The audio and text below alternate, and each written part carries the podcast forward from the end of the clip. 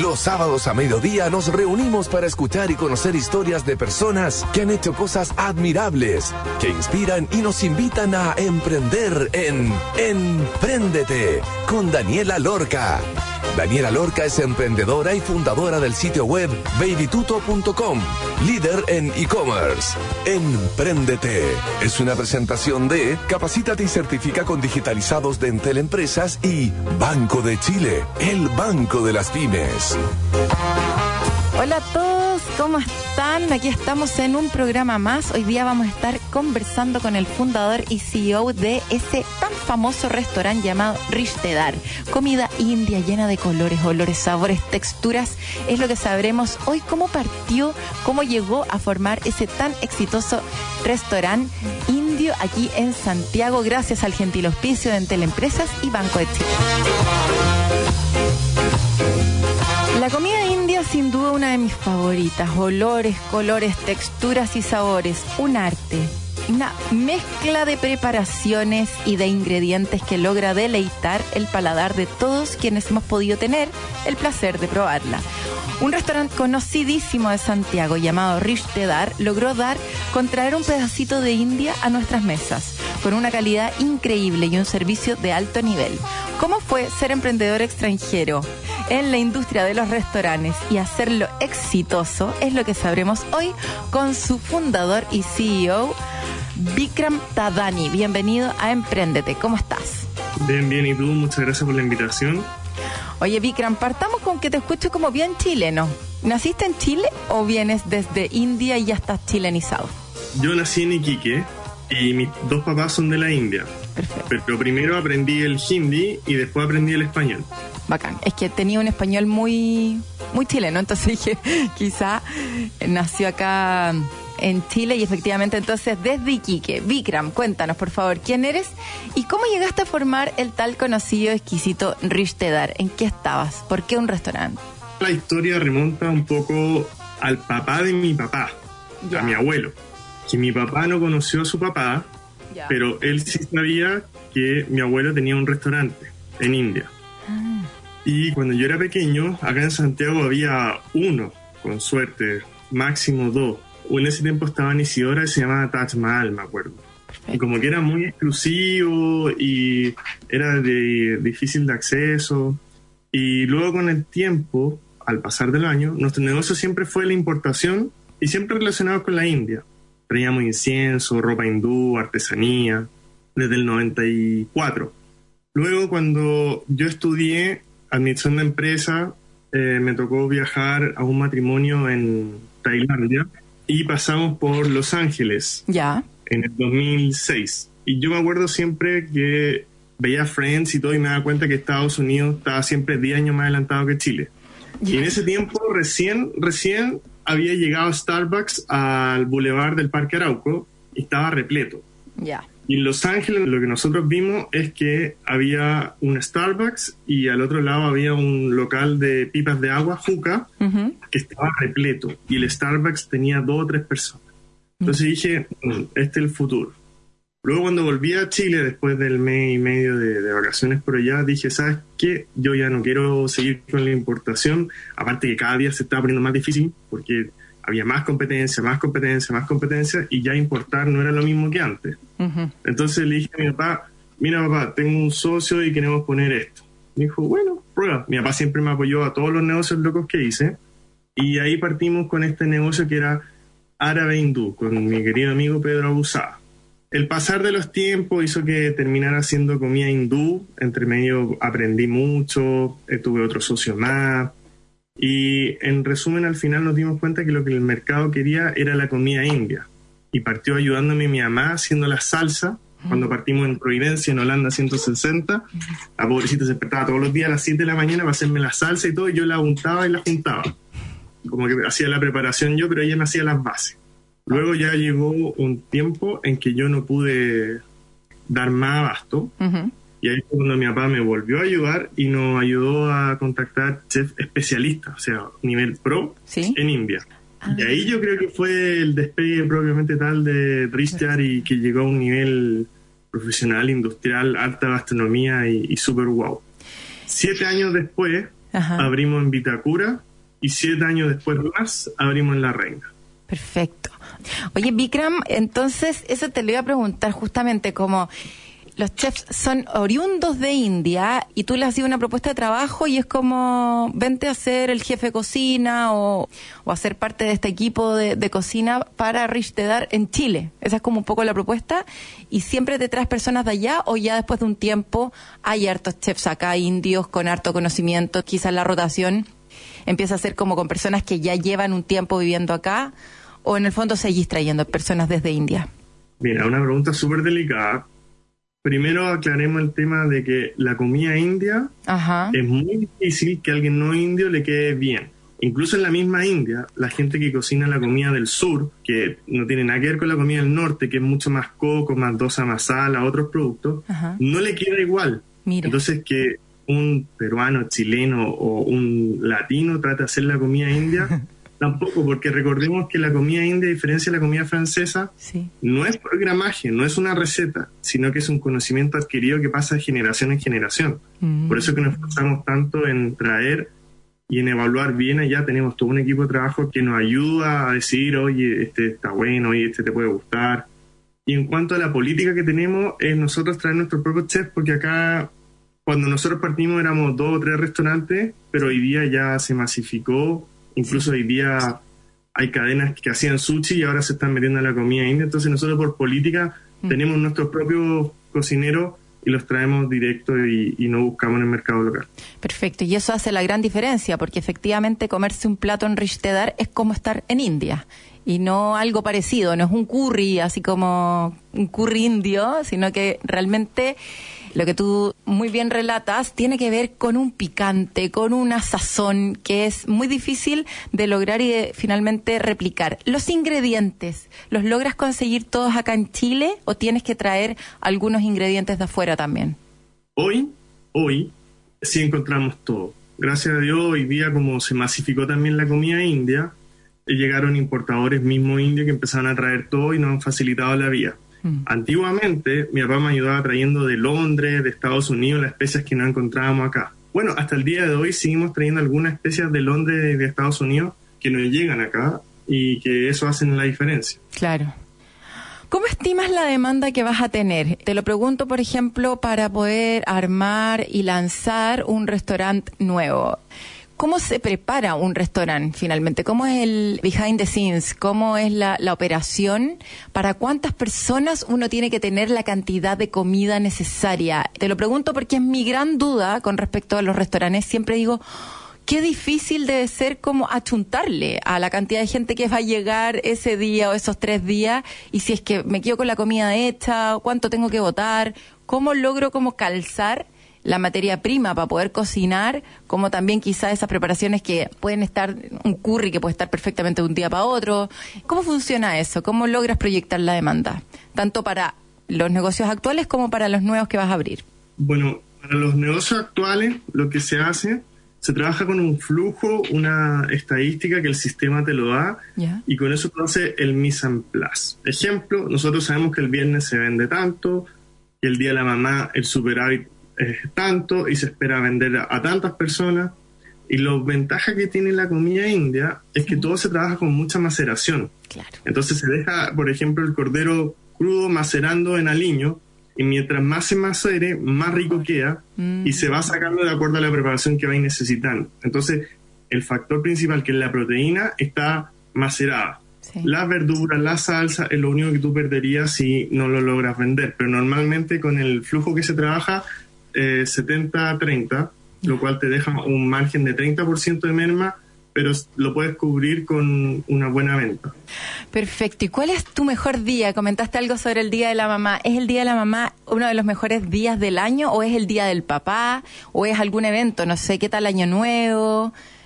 La verdad, este año la mamá nos sorprendió a todos. No sé si porque había pasado la pandemia y no habíamos podido celebrar a la mamá, pero normalmente nuestro mejor día es San Valentín, el mejor día del año, por todo el tema del Kama Sutra, de lo afrodisíaco, del tema romántico, es nuestro mejor día. Pero este año, el Día de la Mamá, uff, nos superó. Oye, hablemos acerca como de la decisión de abrir locales Dijiste, el primero fue el de Holanda, el clásico, después siete años después Vitacura, siete años después La Reina. ¿Cuáles son los factores que consideras al momento de abrir una tienda? ¿Qué analizas? ¿Analizas como, no sé, flujo de personas o en función de las apps que hoy día están tan de moda, de qué comunas me están comprando más las personas? ¿Cuál es como la información que tú recomendarías a otros emprendedores que nos están escuchando que quieren lanzar su cadena de restaurantes o un restaurante o como sea, para poder considerar al momento de abrir ¿Necesitas levantar capital para poder abrir otro, que lo financien como accionista o no necesariamente? ¿Cuáles serían tus recomendaciones al momento de abrir otro local? Bueno, mi primera recomendación sería que se gasten el doble de tiempo y el doble de recursos en la planificación. Mm. Porque una vez que uno abre, que es lo que me pasó en el primero en Holanda, llegué y abrí, no tenía idea de nada, obviamente pagando todos los noviciados, gasté demasiado recursos en vano. En cambio, cuando abrí Vitacura y ya estaba un poco más preparado, fue más fácil. Cuando abrí La Reina fue totalmente difícil porque me tocó tormenta, o sea, me tocó estallido, me tocó COVID, no había maestros, no había materiales y no había nada. Entonces, ese yo creo que fue un, un super récord. Pero yo me fijaría más que nada en qué es lo que tú quieres ofrecer, si quieres ser una dark kitchen o si quieres venderle al cliente. Segundo, vería cuánta de mi competencia hay en ese radio cuadrado. Y si quieres ser restaurante, sería lo que dicen los gringos. No parking, no business. O sea, el estacionamiento hoy en día es fundamental. Más que el lugar en sí o el tránsito, yo creo que... Y tienes que decidir también si tu local va a ser de destino o si va a ser de paso. Claro. Si es de destino, te puedes permitir un local más amplio con una renta más baja. Y si es de paso, tienes que buscar un local bien ubicado, pero te ahorras todo lo que es marketing. Entonces, por eso digo que lo principal es planificar y decidir bien cuál va a ser tu modelo de negocio y seguirse bajo esa norma, porque en el camino te vas encontrando con mucha piedra que te tiran para otro lado, pero lo ideal es que tú sigas la meta que te propusiste. Sí. Oye, ¿es verdad ese mito en donde dicen que los restaurantes donde más marginan es en los bebestibles? ¿Es así o, o no? En tu caso no. O sea, claramente en el alcohol es donde más se margina, porque, eh, por ejemplo, una súper fácil comparación. Yo en hacer un pisco sour no gasto mucho recurso de mano de obra. Es el barman que exprime el limón, mezcla con la juguera, saca el hielo y todo. En cambio, si yo hago un plato, por muy barato que sea la materia prima vegetariano, igual el recurso que se ocupa en hacer el plato es mucho. O sea, está el copero, está el mesero, todas esas personas pasan por ese plato mientras que el bebestible es más fácil, más práctico de hacer y es volumen. Por eso dicen que ahí está el margen. Ahí está el margen. ¿Cuál es el plato principal que más se vende? ¿El favorito de los clientes? ¿Y cuál es el tipo de cliente que más llega? ¿Son personas jóvenes? ¿Son más los hombres? ¿Son las mujeres? ¿O son personas más adultas? ¿Cuál es como tu perfil clásico de cliente Richtedar? En Richtedar tenemos tres locales y los tres locales son muy distintos aunque no los crean. En ah. Holanda, por ejemplo, el plato favorito de la mujer chilena es el murmita masala, que es un pollo macerado en coco, almendra y curry. Un plato dulce, porque mm. recordemos que Providencia es mucho más sibarita y más atrevido. Mientras que en Vitacura, el plato más vendido sería el cordero, que es un mercado más conservador, se va por lo más tradicional, el que se llama el Rogan Josh. Resta Vitacura tiene muy buen el Rogan Josh, que es cordero magallánico macerado en salsa, tomate, cebolla y especia. Y en La Reina, aunque no lo crean, el plato más vendido es uno vegetariano, que se llama Anguri Kumar Matter. Es de champiñones, arveja, cebolla y especia. Es un plato livianamente condimentado pero que es súper eh, agradable al paladar. Oye, pero es que cuando lo decís, relata demasiado bien el, como el perfil de las personas que viven ahí, efectivamente, como Vitacura, cordero, obvio. La reina como más hipiento, ¿cachai? Mucho más vegetariano, mucho más como actualizado. Qué divertido, como que cuando lo estaba diciendo dije, si es que dice vegetariano, es tal cual cómo se refleja la cultura de los barrios, de las personas que están viviendo ahí en la elección de estos platos. Y hombres, mujeres, jóvenes, adultos? Yo creo que Ristar está enfocado siempre se hizo para la mujer. Ristar es un local orientado a que la mujer lo pase bien, lo pase increíble, se conecte con toda esa mística que hay en la India, que sienta la experiencia. Y cuando viene el hombre, obviamente que también lo pasa bien y obviamente muchos hombres ocupan Ristar como para enamorar, pedir mano o pedir eh, matrimonio también. Una pregunta, por ejemplo, si yo voy con niños, ¿hay opciones para niños? Porque cuesta un poco chufarle un curry o algo medio picante a los niños. Eh, sí, sí, sí, tenemos opciones porque recordemos que en India la comida india es normal, es como comida normal y los niños comen de todo. Sí. Entonces, acá como que uno, oye, pero el niño cómo va a comer picante. No, a los niños le tenemos como un murpacora que se llama, que es como un frito de garbanzo en pollo. Es como una croquetita de harina garbanzo que a los niños les encanta y van súper bien. Y Ristar es pet friendly y es kid friendly también. Tenemos mudadores, espacios especiales, sillas de guagua y todo. Qué bueno, o sea, para todos los que nos están escuchando que dicen que rico ir a comer comida india, pero pucha, vamos a ir con estos cabros chicos que solo comen como que les dan esas cuestiones, nuggets y esas cosas. Eh, y arroz, eh, no, pues tienen las opciones como no tan necesariamente picante, porque claro, es un sabor adquirido. Efectivamente, los niños en India nacen comiendo picantes, como los niños en México también, pero acá les cuesta mucho más y somos hartos del tallarín con mantequilla, de los nuggets de la hamburguesa, de la papa frita. Así que es bueno tener como un menú especial para los niños para no dejar de ir a horas que son, no sé, pues más familiares, tipo hora de almuerzo y poder ir con la familia y no solamente para pololear, ¿cierto? Al Rishtedar. Oye, y para atraer a estas mujeres, que en el fondo es tu público objetivo, las más atrevidas, las más osadas, que quieren, oye, vamos a comer comida india, qué rico comer comida india. Y que después del comer a mar, eh, ¿cómo se llama esa película? Eh, Eat, Pray and Love, después de esa película, todo el mundo quedó como rayando con India y comiendo y probando cosas nuevas y, como aventurándose. a no sé, pues como me voy a preparar antes de ir a India y voy a pasar por el Ristear para ver si es que me gusta o no me gusta la comida. Oye, en relación a eso y en cómo atraer a esas mujeres, ¿cuál es como el canal de difusión, tu herramienta, tu estrategia que más usas para poder atraer público actualmente? Hablemos del local nuevo porque los locales más antiguos, me imagino, ya tienen su propia clientela, pero el local nuevo, el de la reina, que fue difícil de abrir, ¿cuál es la estrategia que usas para llenarlo lo más rápido posible?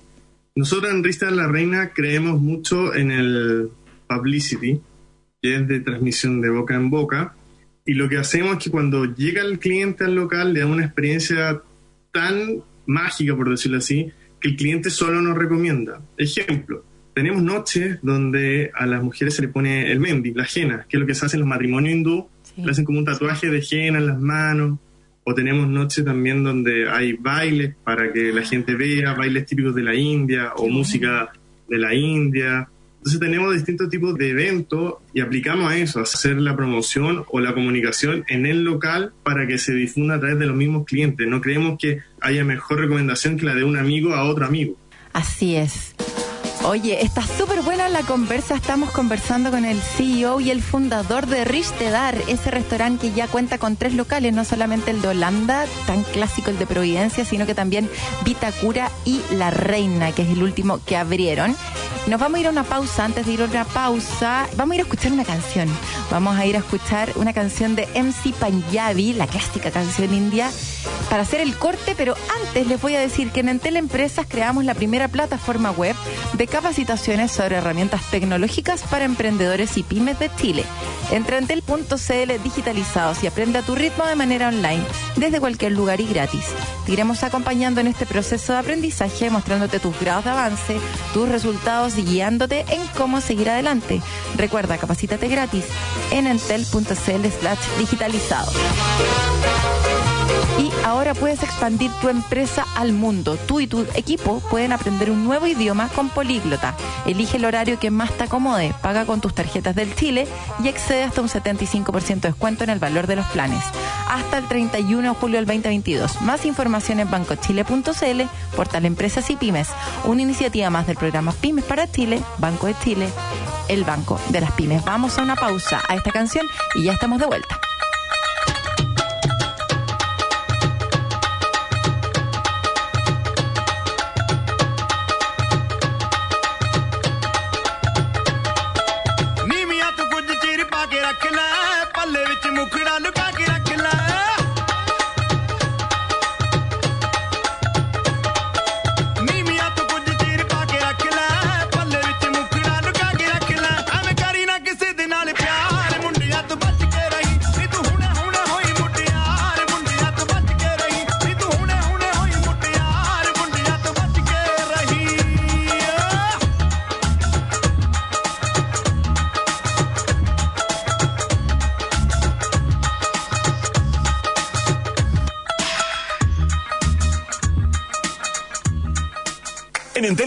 Queremos seguir apoyándote e impulsando tu negocio. Y para eso creamos la primera plataforma web de capacitaciones digitales para pymes de Chile, donde podrás aprender y certificarte gratuitamente con cursos y contenidos en temáticas fundamentales para el éxito de cualquier negocio. Cómo vender por internet, teletrabajo, herramientas colaborativas, redes sociales y mucho más. Entra en tel.cl slash digitalizados y aprende a tu ritmo de manera online desde cualquier lugar y gratis. Entel Empresas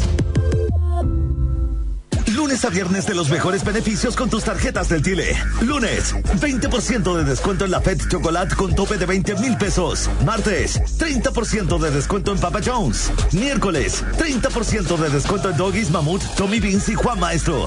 Jueves, 30% de descuento en KFC, Wendy's y China Walk. Viernes, 40% de descuento en bebidas preparadas en barra en Starbucks. Vigencia del primero al 31 de julio. Infórmate más en bancotile.cl. Banco de Tile. Qué bueno En agricultura es Empréndete con Daniela Lorca. Ya estamos de vuelta, entonces estamos conversando con Vikram Tadani, el CEO y fundador de Rishtedar. Remontémonos entonces a los inicios de Rishtedar. ¿Cómo fue partir emprendiendo en Chile en esa época? Con restaurantes. ¿Cómo pudiste financiar el lanzamiento de un primer restaurante? ¿Tuviste que endeudarte, pedir ayuda a familiares, buscar créditos? Me imagino que al principio tú no pensaste que iba a tener tres locales, sino que querías hacer un restaurante de comida india, pero después empieza todo a agarrar forma, empieza a crecer y hay que meterle capital para que esto crezca. Quizás un local chiquitito, no sé si fue con el primero que partiste o si fue el de Holanda el segundo. Cuéntanos cómo la partida y si tuviste algunas barreras que enfrentar en la industria gastronómica. ¿Habían problemas para conseguir los ingredientes? Algo nos adelantaste de traerlo de Londres, de Estados Unidos. ¿Cómo fue todo ese proceso? Bueno, la verdad, mi familia siempre ha sido independiente, entonces me han enseñado desde pequeño a cómo es la partida de un negocio, ya sea importadora, local, etcétera. Entonces yo toda esa parte siempre la tuve clara, incluyendo desde la apertura de la, de la constitución de la sociedad y todo. El financiamiento lo logramos con socios, obviamente, partimos, era un negocio nuevo, no sabía nada, absolutamente nada. Entonces partimos con un socio para ver cómo funcionaba. la mayor traba que había era la falta de información que había en esa época para abrir restaurantes o abrir algo alimenticio. Porque el tema del Ceremi es todo un tema, es todo un mundo, que mm. el plato, que la cadena de frío, que el sistema ah. FIFO, era todo un tema que nunca te lo enseñan en la universidad. Entonces es un tema que tú tienes que aprender en el día a día. Claro. Y luego, después de tener el CEREMI, viene el tema de las patentes y las municipalidades. Ese es otro, tema, también. Nosotros me acuerdo que yo tuve que ir a pedirle firma a todos los vecinos que en esa época estaban ahí, que hoy día ya no hay, porque antes estaba el Santiago Col y estaba la universidad al lado, hoy día hay puro hoteles, pero me acuerdo que en esa época yo fui y pedí firma a toda la Junta de Vecinos porque no había un presidente de la Junta de Vecinos para que me autorizaran a tener una patente de alcohol. Wow. Y después de eso tuve que ir a arreglarle la casa a un par de vecinas que me dijeron que para darme el permiso tenía que arreglarle esta parte del que tocaba con el restaurante atrás. Entonces fue todo un, aprendizaje que se dando con el día a día. Y en cuanto al financiamiento, sí, tuvimos un año en pérdida o sea, lo importante es no rendirse y seguir dándole hasta encontrar la quinta pata al gato, como se dice. Pero el mayor tema que tuvimos nosotros, yo creo que fue la falta de conocimiento, porque era un rubro que no conocíamos mm. y que llegamos y nos tiramos, ¿no? pensábamos que era mucho más fácil. Pero ahí es donde se aplican las reglas de Porter y dicen que mientras más difícil es mejor para ti. Claro, porque tenéis más barreras de entrada y a los otros también se les hacía igual de difícil y tú las pudiste superar así súper bien y aprender también. Para el segundo y tercer local ya teníais más o menos clara la película, sabíais lo que había que hacer, sabíais que llegando con un quequito recién calentito donde la vecina se iba a lograr el objetivo. Pensé lo mismo que tú, pero cada vez me doy cuenta que no sé nada cuando abro un local nuevo. ¿En serio? Ay, como partir de cero. Cada barrio tiene su historia y sus cosas. Cada barrio tiene su historia. Después, en La Reina, como lo construimos desde cero, desde los cimientos, todo el tema de obra, recepción ah. final, y como era un edificio grande, 1400 metros cuadrados, pasa a ser edificios de uso público, hoy si terminé siendo casi arquitecto. Sí. Eh, aprendí tantas cosas desde la importación, de cómo traer la decoración, las reglas que tienes que tener, que los escalones no pueden estar separados de tanto, que tiene que ser todo apto para el minusvalio, que el baño. Claro. Son 1500 detalles que tú vas aprendiendo todos los días. No, de todas maneras. Hoy día entonces estamos con esos tres locales. ¿Cuál es el local con mayor venta, el que sigue lleno todo el tiempo? ¿Es Vitacura o es Providencia? Providencia. Providencia sigue siendo Anda, la vaquita lechera. la mami. Oye, página web. ¿Las personas pueden hacer sus pedidos a través de la página web o solamente a través de las apps? ¿Y en qué apps estás actualmente funcionando? ¿Y cómo funciona todo ese mundo como de, de estos intermediarios que finalmente acercan Ristedar a otras personas, pero a un costo que de repente no es menor? Entonces, ¿te da o no te da al final del día el neto eh, de participar con estas apps o es mejor hacerlo y tener tu propio sistema de pedidos online? Mira, yo era muy partidario de tener todo propio, Ujú. pero la pandemia me enseñó que hay que ser un poco más open mind y tuve que ceder con las apps. Mm. Yo creo en el sistema mixto que tienes que tener tu propio delivery y además contar con una o dos apps Ajá. para que te ayuden a, a promocionar porque en, en verdad son mercados distintos. El que quiere comer Rister va, te llama, lo vas a buscar o te pide por la página web, que nosotros tenemos la página web, todo el sistema para que pidan online. Perfecto. Pero el que está indeciso, que quiere comer sushi, que quiere comer mexicano, que no sabe qué comer, va a buscar en la app de las plataformas. Va a ir viendo qué hay hoy día. Hoy me tincó este comida hindú, probemos. Entonces la app te facilita mucho a los clientes nuevos para que se atrevan a probar. Entonces yo no descartaría jamás la app o cualquier eh, plataforma de venta. Claro. No, buenísimo. ¿Y es un canal que finalmente igual te termina dando o es para salir para atrás? Eh, Hemos entrevistado en algún minuto a algunas personas que nos decía, oye, sabes que yo me desangré un poco por las apps, pero quizás tu negocio es más sólido, más estable y, y funciona. La verdad todo depende, ahí viene la genética y los hindús son buenos negociadores, entonces tienes que saber negociar con la app, pelear el precio, bajarlo con- Bueno. y respetar los acuerdos también. Es importante que si les da exclusividad, respetar el, el acuerdo de exclusividad, lograr conseguir precios, lograr conseguir promociones, de repente no ver todo como costo, sino que verlo también como publicidad. Sí. Al final, hoy día el retorno es imagen, publicidad y venta. Sí.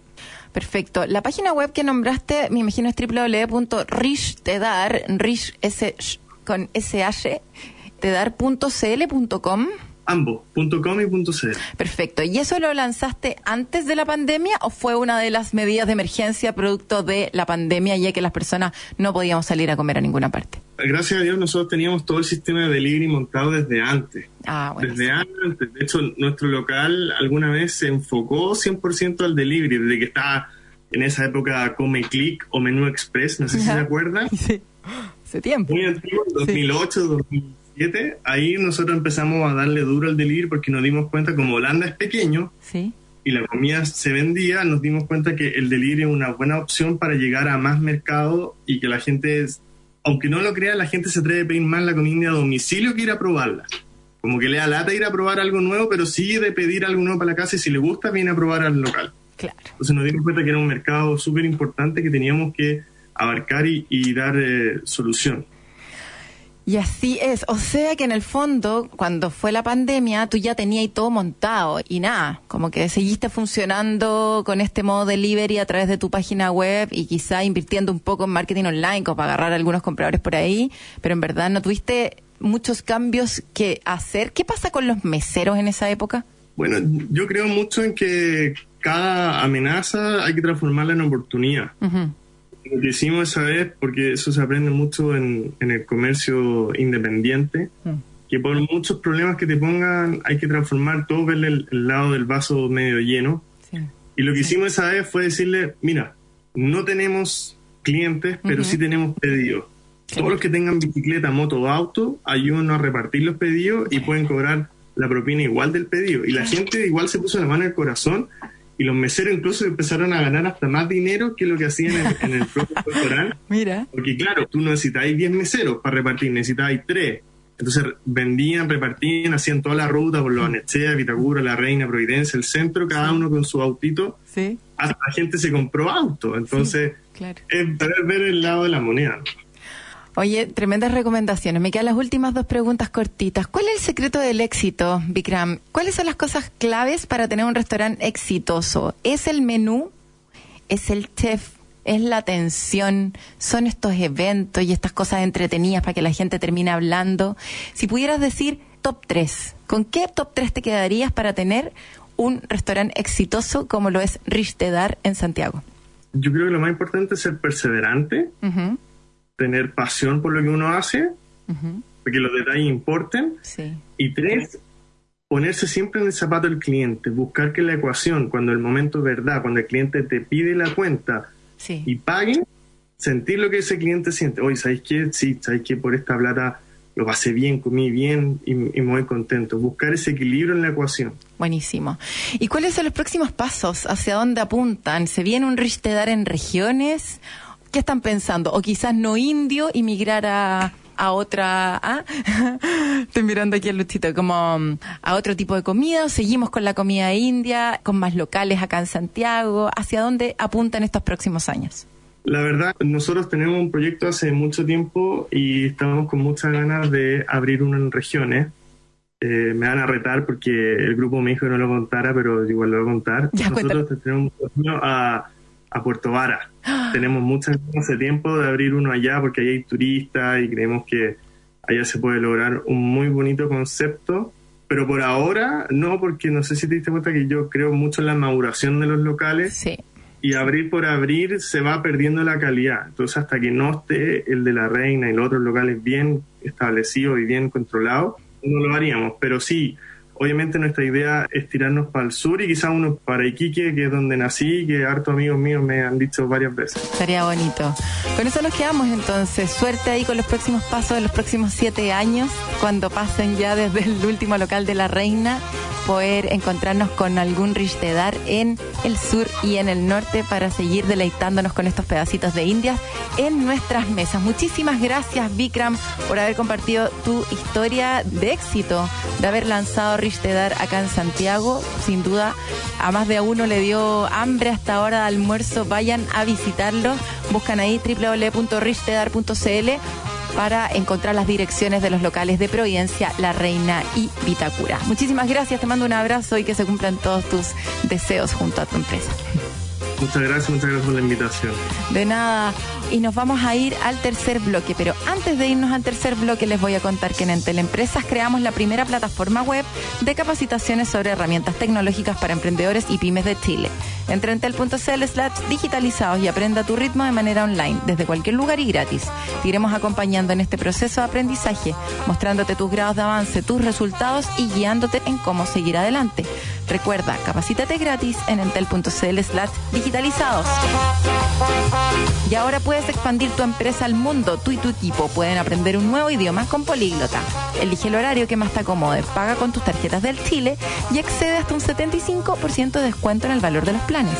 Hasta el 31 de julio de este año. Más información en bancochile.cl, portal Empresas y Pymes. Una iniciativa más del programa Pymes para Chile, Banco de Chile, el Banco de las Pymes. Vamos a la pausa y ya estamos de vuelta.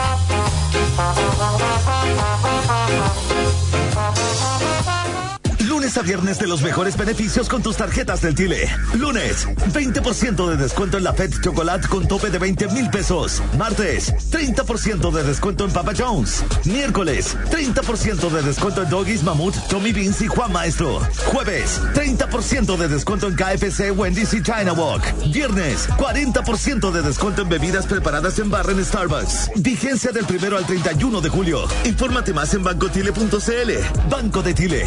Qué bueno del Chile.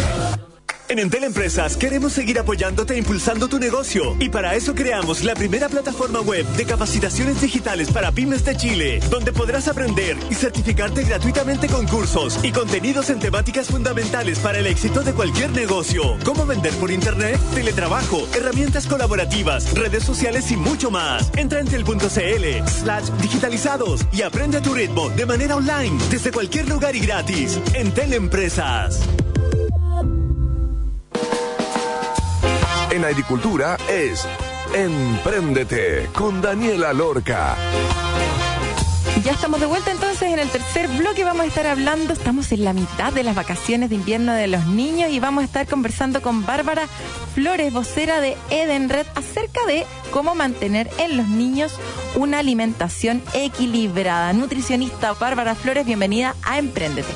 ¿Cómo estás? Eh, muchas gracias, bien, bien. ¿Y ustedes cómo están? Muy bien.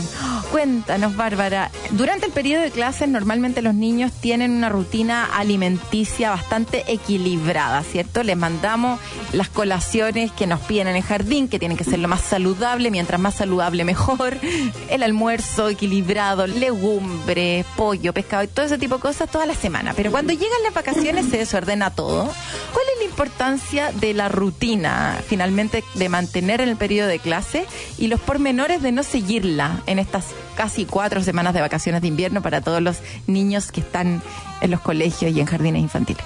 La idea es intentar, entre comillas, de mantener una rutina, por lo menos en cuanto a horarios, en cuanto a la estructura por supuesto que eligiendo o dando en el fondo la posibilidad a los niños de que duerman un poco más o también que se acuestan un poco más tarde, eso se entiende absolutamente, pero también en términos de eh, qué es lo que les ofrecemos en los momentos de los horarios de comida, también es importante mantener un poquito la estructura, ofrecer alimentos que sean en base a una alimentación saludable, un poco también para que ellos mantengan un poco esta costumbre y además también de esta forma estamos equilibrando su alimentación, asegurando de que reciban los nutrientes que son necesarios en etapa de crecimiento, por supuesto, independiente de que algún día hacemos algún panorama, no sé, también con la lluvia es como algo muy clásico de, de comerse unas sopaipillas y todo eso, pero no significa de que todas las vacaciones de invierno lo vamos a basar en eso, porque por supuesto que también entendiendo que son más días ahora de vacaciones, que van a estar en la casa, esto también podría tener algún tipo de repercusión, más que nada en el estado nutricional de los niños, si es que los alimentamos mal. ¿ya? Y si es que eh, se ofrecen más alimentos altos en azúcares, altos en grasa. Entonces, por eso es que es importante ofrecer una alimentación que sea equilibrada, ¿ya? Para no ser tan estricta, tan la mala de la, de la película. Sí. Pero también en los momentos en que a lo mejor tengamos el espacio para poder preparar quizás algún tipo de galletas o de cake incluso, no sé, o algún alguna otra preparación de preferencia de los niños, pero tratar ojalá de hacerlo más bien en la casa, más que solamente comprarlo, porque también las preparaciones caseras, por supuesto que van a tener una menor cantidad de aditivos y de preservantes, que a la larga también eso igual va a influir en la salud de las personas, en general, no, no solo de los niños. Eso es como una posibilidad, además también de incluirlos en los momentos de, de, la preparación de las comidas, que eso también es una forma, es una estrategia un poco de hacerlos partícipes y también de, de enseñarles un poquito para qué sirve tal o cual alimento y también el hecho de hacerlos partícipes es como que ellos tienen una, una pertenencia un poco con esto de hoy yo hice esto, claro. entonces me lo voy a comer. Por último, voy a intentar probarlo, sí. ya que muchas veces también también pasa con algunos alimentos que algunos niños dicen, no, no, esto no me gusta, como por ejemplo la betarraga, que no, no hay caso, entonces también es, es como hacer diferentes actividades, como te decía, incluirlos en los momentos de preparación de las comidas, también jugar igual con ese tipo de alimentos, por ejemplo, la betarraga siempre les pinta la lengua, entonces yo incluso eh, juego harto con mi sobrina con eso, de, a ver, ya muéstrame la, la lengua pintada, entonces sí, mientras más comas, más se te pinta y se te va a manchar la lengua, entonces saquémonos fotos ya, y es una estrategia quizá muy básica, pero para hacerlo comer, además de la presentación los platos. De todas maneras, ¿cómo debiese ser una alimentación balanceada entonces durante las vacaciones de invierno? ¿Qué alimentos es preferible evitar en los niños? Comentaste algo de demasiados carbohidratos y demasiados productos basados con tanta azúcar, ¿cierto? ¿Algo más o de frentón hay que sacar los tallarines, las papas y todo ese tipo de cosas porque ya sabemos que alguna galletita o algo se van a comer que los saca de su rutina clásica? O sea, en realidad no hay que eliminar los alimentos ricos en hidratos de carbono, más que nada las preparaciones altas en grasa, mucha fritura, que sobre mm. todo en esta época, como te decía, con las lluvias es como lo primero que viene a la cabeza, es como la sopaipilla, el calzón roto, en fin, que de vez en cuando está bien, pero cuando vamos a comer todos los días eso, ya ahí sí puede tener algún tipo de consecuencia en nuestra salud. Por lo mismo, ojalá en el desayuno siempre, bueno, algún lácteo, ¿no? Ojalá también ofrecer eh, algún cereal que sea de característica más bien integral, si no, bueno, igual puede ser obviamente pan, pero también en su justa medida. También es interesante el hecho de que a los niños muchas veces con todo el amor de padres que tienen o de los abuelos cuando quedan al cuidado de los abuelos, mientras más comida les dan es porque te quiero. Entonces, eh, también hay que pensar en la capacidad gástrica de los niños, que es mucho menor que la de un adulto. Entonces también es importante respetar en cuanto a las porciones y por supuesto ofrecerles fruta, eh, no sé, pues al almuerzo también siempre alguna ensalada, independiente de que exista como preparación o como plato de fondo unos tallarines, y que no se come unos tallarines ricos así con una salsa boloñesa de la abuela, es mm. como el clásico, pero siempre acompañarlo con una ensalada y por supuesto también cuidar harto el porcionamiento. Mm porque los niños tienen un estómago más pequeño que el de un adulto. Eso también es bien interesante cuando uno empieza a conversar con los padres, con los abuelos sobre todo. Comentaste un poco cómo podemos hacer los papás y mamás para que nuestros hijos consuman alimentos que muchas veces no les gustan. Contaste el ejemplo de la betarraga, que estaba bueno, que le queda la lengua roja. ¿Algún otro alimento, no sé, pues el brócoli que se puede hacer como si fuera un paisaje como arbolitos, la coliflor como si fueran florcitas? ¿Qué otra cosa también se te ocurre para hacer que los niños se coman esas cosas que son tan difíciles que se coman? La espinaca, ¿cómo hacer que coman espinaca? Se podrían hacer preparaciones como los panqueques, pero en vez de que sean dulces, que sean salados, y en la preparación del panqueque incluir un poco de espinaca y así el color ya queda verde y se puede mezclar, por ejemplo, con otro tipo de rellenos, que también a lo mejor eso sí sea más de preferencia del niño, ya sea algún relleno en base a pollo. Entonces ahí ya te va cambiando y también vas ofreciendo diferentes alternativas. Así también los kits o las como tipo pascualinas también es una es una rica preparación es diferente también al ofrecer solamente la espinaca así como sola o como solo guisada igual es, también es, parte un poco de la creatividad y de los ingredientes que se vayan utilizando. Pero pero sí, también ofrecer a los niños tanto crudas como cocidas, porque a veces hay niños que sinceramente no les gustan muchas de las verduras cocidas. Eh, en algún momento hice asesoría incluso en, jardines infantiles y había niños que no les gustaba definitivamente la, la zanahoria cocida pero sí les gusta la zanahoria cruda, entonces está todo bien igual, pero es como también el que vayan conociendo y reconociendo en qué consistencia les gusta, en fin. Nosotros, por lo menos en, acá en Edenred, también hemos hecho partícipe un poco, porque si bien nuestro target o nuestro público objetivo son los trabajadores, pero también hemos hecho actividades en donde se incluyen los adultos con los niños en talleres de mini chef y ahí también se van entregando como recetas que pueden hacer en las casas, ¿cierto? Y que pueden hacer los niños, que es para incluirlos a ellos, porque ellos se van familiarizando un poco con este mundo de los alimentos, más allá del paisaje, ¿cierto? Que hablamos que se puede presentar en el plato, pero también en las características, es que también eh, participen un poco de la elaboración, de tocar, de los niños también son bien de experimentar, ¿no? las sensaciones.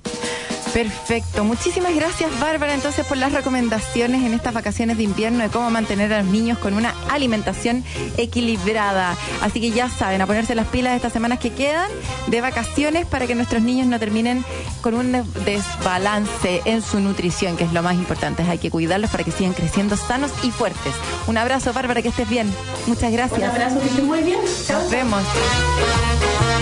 Y en nuestro tercer bloque vamos a tener a un invitado más el día de hoy, que es una alianza increíble entre el Banco de Chile y Políglota.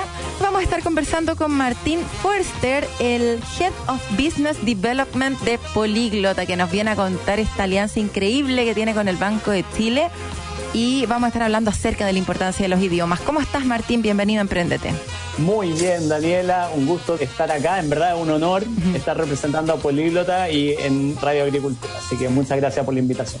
De nada. Oye, Martín, uno tiende a pensar que en un mundo tan globalizado, donde ya después del COVID no hay barrera, las personas trabajan desde cualquier parte, postulan a pegas en cualquier parte, el idioma es muy relevante, tanto para las personas como para los emprendedores principalmente y para las pymes.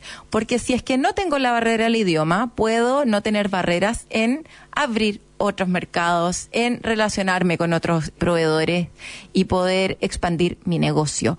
¿Qué tan importante el idioma, tanto para los emprendedores y para las pymes, y qué tan avanzado estamos en términos de cuánto hablamos otros idiomas acá en Chile? ¿Tienes esos datos? Efectivamente, Daniela, esto es una oportunidad enorme que tiene Chile de seguir avanzando hacia un mundo más globalizado. Hay una oportunidad muy grande porque el dolor que tenemos en Chile es que solo el 2% de los chilenos declaran dominar otro idioma y según otro estudio incluso el 72% de los chilenos solo tiene un nivel básico de inglés. Por lo tanto, estamos muy atrasados en los rankings mundiales del uso del, del idioma al inglés solamente el 2% de la cantidad de, de, oportunidades que se pierden por no saber hablar otro idioma. ¿Y qué es lo que hace Políglota entonces? Llegan y nos apoyan con aprender el idioma que nosotros queramos, es aprender un idioma como más de poder relacionarme o también puedo aprender un inglés más eh, de negocio.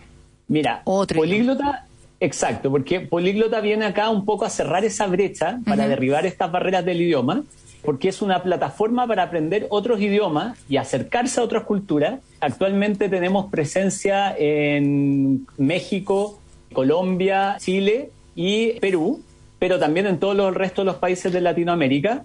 Y la real propuesta de valor que tiene Políglota es poder expandir las capacidades y la visión del mundo de sus estudiantes a través del método social. Este método social es un sistema donde uno aprende, a diferencia de otros métodos tradicionales, por medio de la práctica y la socialización de este idioma, basado en la tecnología también para aprender nuevos idiomas. Por lo tanto, acá tenemos mucha conversación, muchas formas entretenidas de aprender este idioma y la idea es que esta experiencia se dé como en una inmersión, o sea, como que uno tenga una interacción social, es como que uno estuviese viajando hacia ese país que uno quiere es como si uno quiere aprender portugués, mm. viajar a Brasil a aprender portugués, si uno quisiera aprender inglés, viajar a, Nueva York a aprender ese idioma. Y lo que ahí nosotros buscamos es efectivamente eso, es que si logramos derribar la barrera de los idiomas, por ejemplo, para las pymes, estamos cambiando la realidad de cómo hacemos negocio y podemos ser un país mucho más abierto al mundo, contribuyendo así al desarrollo de Latinoamérica y de nuestros negocios. De todas maneras. Oye, Martín, ¿y cómo nace esta alianza y cuáles son estos beneficios que existen? ¿Para quiénes son estos beneficios? ¿Los requisitos? Cuéntanos todo acerca de los entretelones entre Banco de Chile y Políglota. Esta alianza nace de un propósito común que nos dimos cuenta que teníamos ambas empresas, ambas compañías. En Políglota tenemos un propósito también muy ligado al mundo social, es que queremos que esas personas, toda Latinoamérica pueda cumplir sus sueños de avanzar hacia un mejor futuro. En Chile, el Banco de Chile también está muy ligado con ese propósito y nos propusimos como un propósito en común lograr que al menos un millón de personas puedan sostener la conversación en otro idioma de aquí al 2025. Ese fue como el propósito en común que nos pusimos con el Banco de Chile para formar esta alianza. Y en realidad entonces ahí con Políglota le está dando una facilidad a todos los cuentacorrentistas, eh, clientes del Banco de Chile, tanto de pymes, cuenta fan, Banco de Chile, Banco Edwards, a todos los clientes del Banco Chile pueden acceder a unos precios que son los más bajos que tenemos en Políglota Chile. Entonces, con unos planes, por ejemplo, tenemos un plan de 18 meses, que son 144 sesiones, rebajado en un 75% de descuento. Entonces, es el mayor descuento que tiene Políglota en el mercado, lo tiene con la Alianza del Banco de Chile. Y además, pueden comprarlo con hasta 12 cuotas sin intereses, pagándolos con las tarjetas de crédito del Chile. Y también un, gancho es que pueden ocupar sus traveles, eh, sus dólares premios que tienen en el travel canjeando gift cards que después pueden canjear en, en Políglota. Entonces tienen esos dólares premios disponibles. Ahí todos tienen guardados unos dólares para viajar. Hoy día está difícil viajar. Los invitamos a viajar con Políglota, aprendiendo un nuevo idioma. Pueden canjear entonces ahí sus dólares premios y comprarse uno de estos planes, una gift card para comprar estos planes. Y si no, con las 12 cuotas sin interés y todo. Oye, le tenemos una sorpresa así Dale. Eh, con el Banco de Chile. Ya. Tenemos dos sorpresas eh, que te quería contar. Es atentos a todas las pymes que están participando en Impacto Emprendedor. Porque dentro de los premios que van a tener los ganadores del concurso Impacto Emprendedor de ahora, sí. van a tener algunas mentorías los que están participando con Carlito Aravena y Nicolás Fuensalía, cofundadores de, de Políglota. Y también los ganadores van a tener becas, hay varios premios de becas de tres meses a los ganadores del concurso. Así que nada, para que estén súper atentos. Y también ahí atentos a las redes sociales de Políglota porque junto al Banco de Chile vamos a lanzar una súper oferta para el aniversario de Políglota que estamos cumpliendo años importantes en las siguientes semanas. Así que para que estén ahí atentos a las redes sociales de Políglota. Eso, todos atentos entonces para esos regalos que se vienen por el aniversario y también el programa Impacto Emprendedor que va acompañando a todos los emprendedores que van a postular para después quedarse con estas mentorías de Carlito y de todas las personas que están detrás y obviamente con otros montones de asesores y mentores que pone también el Banco de Chile. Oye, increíble definitivamente esta alianza, así que ya saben, entrando en políglota.cl me imagino y también ahí en Banco de Chile. Políglota.org. Buena, podrán encontrar entonces esta alianza y acceder a este descuento maravilloso que nos proporciona entonces el Banco de Chile gracias a esta alianza con Políglota. Que estés bien, un abrazo y, un gusto compartir. eso, y que les vaya súper, súper bien. Ya, po. Y eso sería todo entonces por hoy. Como siempre, pueden descargar el podcast entrando en radioagricultura.cl y volviendo a escuchar el programa. Se quedan en compañía de las noticias aquí en Radio Agricultura y nos escuchamos el próximo sábado. Que estén bien. Chao. En Agricultura fue Empréndete con Daniela Lorca. Historias de personas que han hecho cosas admirables, que inspiran y nos invitan a emprender. Empréndete es una presentación de Capacítate y certifica con digitalizados de Enter Empresas y Banco de Chile, el banco de las pymes.